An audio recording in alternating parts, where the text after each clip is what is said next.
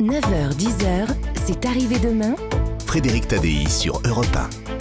Jacques Weber, bonjour. Bonjour. Vous serez du 8 au 16 mars et du 11 au 30 avril à la Scala de Paris, dans Weber à vif. On va en reparler.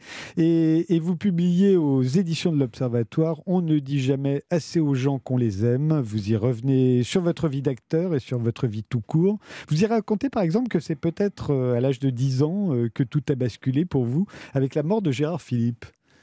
Oui, tout à fait. Euh, D'ailleurs, je suis très étonné parce que les gens maintenant, le, le, quand on en parle, le, ça ne leur dit plus grand-chose. Gérard Philippe, les jeunes générations. C'était l'ange absolu, c'était le celui qui fait naître Avignon, c'était l'homme du Cid, l'homme du diable au corps, l'homme de Fanfan la Tulipe. Et nos mères, euh, et je le dis, c'est vrai, c'est une histoire vraie, lorsqu'on a fait une annonce, un flash spécial d'information pour annoncer sa mort. Très jeune, hein Toutes les mamans, euh, oui, très jeune, il a eu, je crois, une malaria ou une chose comme ça. Euh, et toutes les mamans pleuraient. Moi, j'ai vu ma maman pleurer. Le lendemain à l'école, on se disait tous que nos mamans avaient pleuré. C'était incroyable. C'était un homme immense, cher Philippe. Oui, mais en même temps, il y a quelque chose euh, qui peut sembler injuste. J'ai passé récemment euh, la voix de Sarah Bernard. Quand on entend Sarah Bernard aujourd'hui, on se dit, mais ça devait être une actrice exécrable. Non, elle déclamait comme on déclamait à l'époque. Oui. Gérard Philippe, je me demande si euh, la postérité lui est, ne lui rend non, pas une sorte d'injustice. Elle lui est pas fatale. Ce qui est tout à fait curieux et étonnant, c'est qu'il s'est fait, contrairement à ce que le public l'a adoré Avignon dans le CID. C'est ce qui d'ailleurs a fait démarrer Avignon. Et ce qui est incroyable, c'est que les critiques l'ont assassiné. On dit mais comment se fait-il que Jean Villard euh, accueille cette espèce de starlette qui chante les vers euh, voilà, euh, c'est une chanteuse. Enfin, il a été traité de tous les noms. Mais le public l'a adoré. Et je pense que ce, ce, son tout à fait particulier qui lui était propre euh, pourrait tout à fait encore euh, toucher et, et les gens. Je crois d'ailleurs la plupart des grands acteurs ont, un, ont un, une, intense, une intonation, un chant, une mélodie à Spécial, eux qui propre. Bien sûr. Oui, et puis il a joué les héros. Hein. Faut voir la tulipe, ça reste ah bah oui, un, un classique.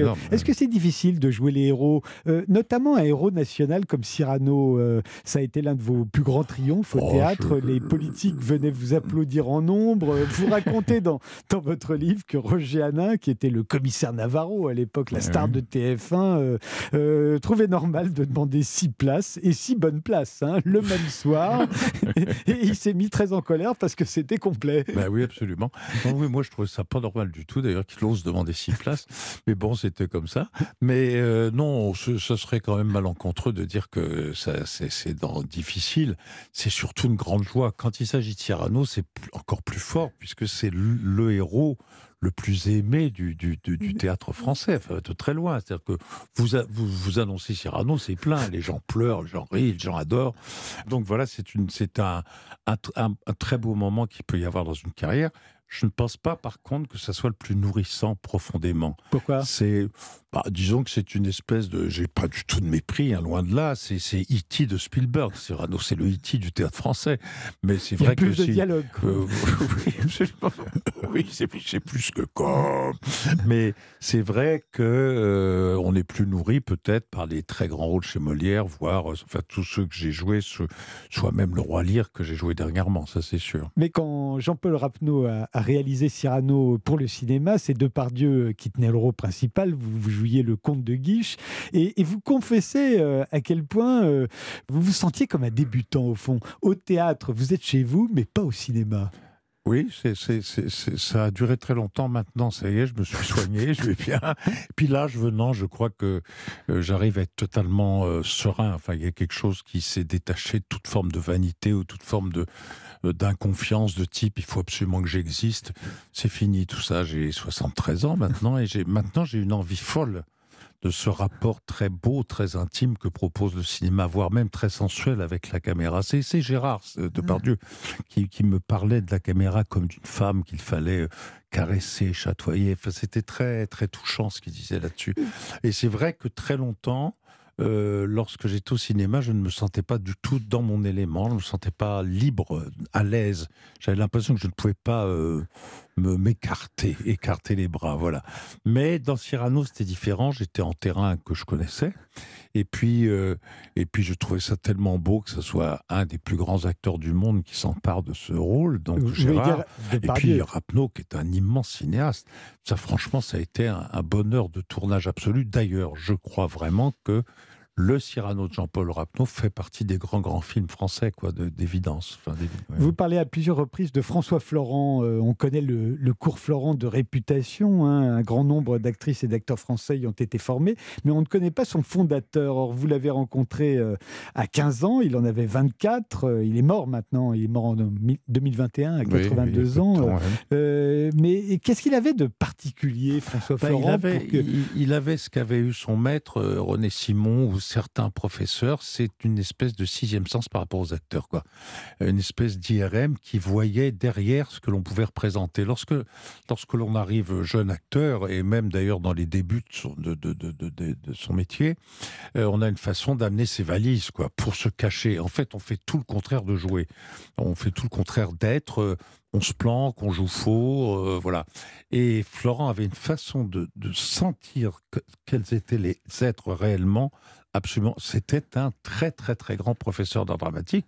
Nous, on l'a connu lorsqu'il avait le, conservatoire municipal du 17e arrondissement. C'est là où il débute, et en fait. Voilà, voilà. Et les tout premiers élèves, c'était Francis Huster, Sabina Zema, Catherine Ferrand, et puis après, ça a été Viret, Balmer, euh, euh Adjani, Adjani enfin, tout le monde. c'était absolument hallucinant. Mais en, 2013, il vient encore vous voir au théâtre. Vous avez plus de 60 ans à ce moment-là. Ah il vous écrit une lettre, et pour vous, c'est un électrochoc. Quoi. Mais un magnifique électrochoc que seul lui pouvait me, se permettre parce que, oui, à cette époque, j'étais plus ou moins alcoolique, j'étais pas heureux dans ce spectacle très mauvais, donc je n'y étais pas bon. J'ai un défaut, c'est quand je suis pas heureux dans un spectacle, je ne suis pas bon. Euh, je le dis, franchement. Comme quoi, même le euh, professionnalisme ah bah ne suffit pas. J'étais très mauvais, quoi, voilà. Mais j'aimais je, bien que ce soit des gens euh, que j'aime et compétents qui, qui, me le disent. Et Florent m'attend à la sortie et me dit Je ne te parle pas, je t'écris. Et quelques jours après, je reçois une lettre, mais, mais extrêmement dur qui me dit tu es très mauvais, tu es mou, tu es enfin c'est effrayant. Oui, il, vous dit carrément parce que vous l'avez cité la lettre, il dit il y en a que l'alcool ça leur va mais toi non. Non non, toi pas du tout. Et franchement, ça m'a remis euh, d'équerre, ça m'a remis en place et à partir de là, D'ailleurs, c'est renouer des, des, liens extrêmement ténus entre lui et moi. On se revoyait euh, euh, environ une fois par mois. Euh, on faisait le point, on parlait bah, voilà, de notre vie, de notre âge, de notre maladie commune, car nous avions une maladie commune, de nos amis.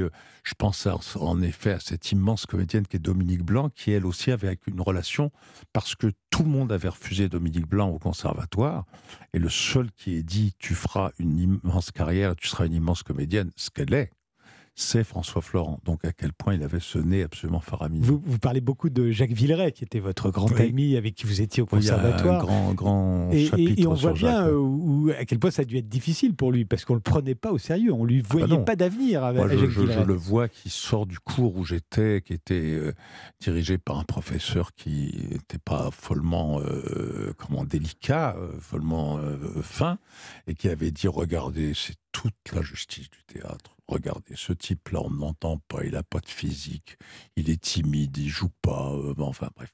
C'était épouvantable, c'était l'assassinat. Et moi, j'ai pu constater, je me suis battu pour qu'il me donne la réplique dans mon concours.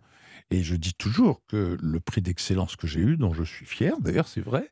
Euh, devant Francis Huster. Devant Francis Huster, qui est le premier prix, mais je raconte pourquoi il n'a eu que le premier prix, parce qu'il était merveilleux en répétition. et, euh, ben, tout simplement, j'avais Viret comme réplique, j'avais Viret, j'avais Balmer, j'avais Nathalie Baye. Mais c'est vrai que Viret avait ce génie absolu qui est inexplicable, qui est très exaspérant, en fait.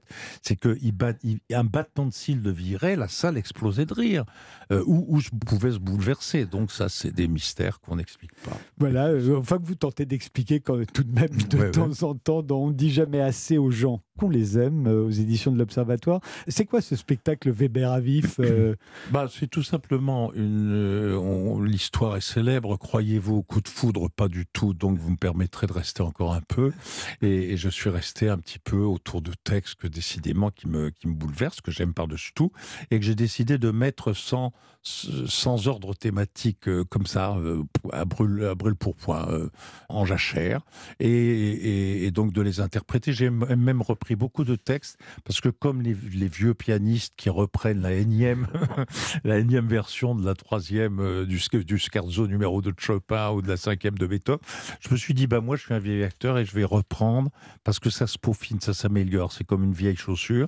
Donc je reprends des textes que j'ai déjà joués, mais surtout la grande nouvelle, c'est que je je ne suis pas euh, accompagné par deux musiciens, je partage complètement la scène avec eux, ils ont leur moment à eux, et ce sont d'immenses virtuoses. C'est Pascal Comté à l'accordéon, que déjà très connu un peu partout. Et puis un homme qui m'avait foudroyé pendant le concert de Johnny Hallyday, euh, qui était l'harmoniciste, enfin l'homme qui fait l'harmonica chez Johnny Hallyday. Il avait un solo euh, d'harmonica. Je me dit, mais qu'est-ce que c'est que ce type génial? Et j'ai ouï dire qu'il m'aimait bien aussi, je lui ai dit que je l'adorais, on s'est dit, bah, il faut qu'on fasse un truc ensemble. Et donc, on est trois, un accordéon, un harmonica, et moi avec mes textes, voilà. Et je pense que ça fait un spectacle qui a une balade dans un bistrot, comme ça, où vous êtes conviés, si vous le voulez. Et j'espère que le plaisir que nous éprouvons, vous le partagerez. C'est à l'Escalade Paris, du 8 au 16 mars et du 11 au 30 avril. Merci Jacques Weber d'être passé par Europe 1. Merci à vous.